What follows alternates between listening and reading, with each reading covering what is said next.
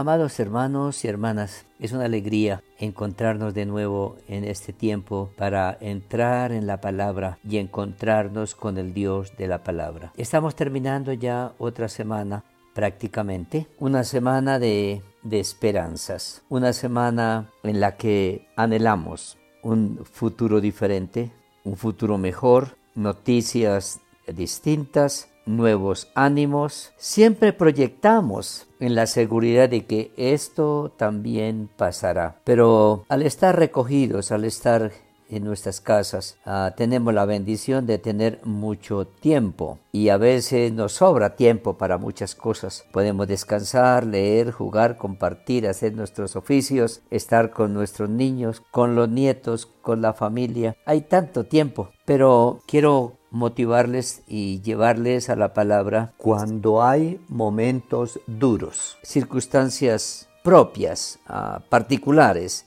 ah, que son de uno, de, digamos, en forma personal, por decir algo, Señor, ah, personalmente tengo esta dificultad. Usted sabe qué dificultad tiene.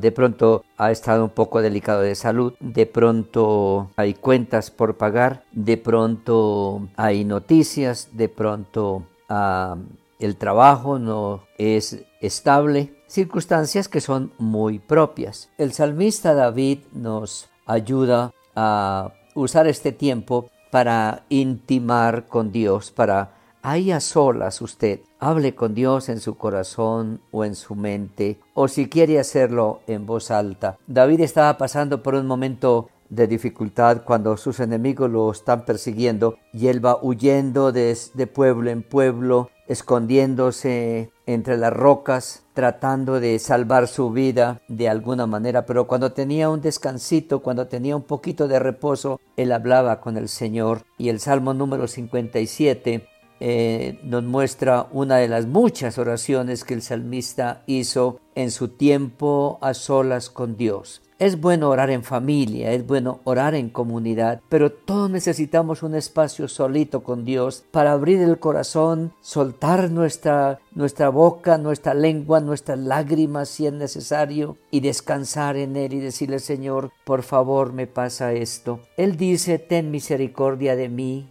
oh Dios, ten misericordia de mí. Es tan profundo lo que está sintiendo, lo que le está pasando que él dice, Señor, solo tú puedes ayudarme, solo tu misericordia puede ser más grande que mi dolor, solo tu gracia puede ser mayor que mi enfermedad, que mi necesidad, que mi incertidumbre. Y él dice, porque en ti ha confiado mi alma. Ten misericordia de mí, porque en ti ha confiado mi alma. Y en la sombra de tus alas me ampararé hasta que pasen los quebrantos. Señor, me voy a quedar quieto. Me voy a quedar quieto en tu presencia. Me voy a quedar quieto en tu secreto. Me voy a quedar quieto como el polluelo debajo de las alas de su madre. En la sombra de tus alas me ampararé. Señor, no hay a dónde más correr. Gracias por las cosas que tengo y las que me puedes dar, que dan un poco de seguridad, pero el verdadero refugio el verdadero descanso, la real tranquilidad está bajo la sombra del Omnipotente, está bajo el abrigo del Altísimo. Así que saque un rato esta tarde o esta noche y metas en el refugio de Dios y dígale Señor, estoy aquí. Y Él dice con esperanza,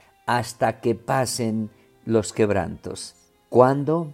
La otra semana habrá buenas noticias, mejorarán las noticias, pasarán los quebrantos y saldremos fortalecidos a la vida porque pudimos descansar el corazón y la mente y el alma bajo las alas del Omnipotente, bajo la sombra del Altísimo, bajo el refugio de las alas protectoras de nuestro Dios, de nuestro Padre, de nuestro amigo, de nuestro amparo. Señor, gracias, porque en ti lo tenemos todo. Esta semana está terminando y tenemos la esperanza de una nueva semana.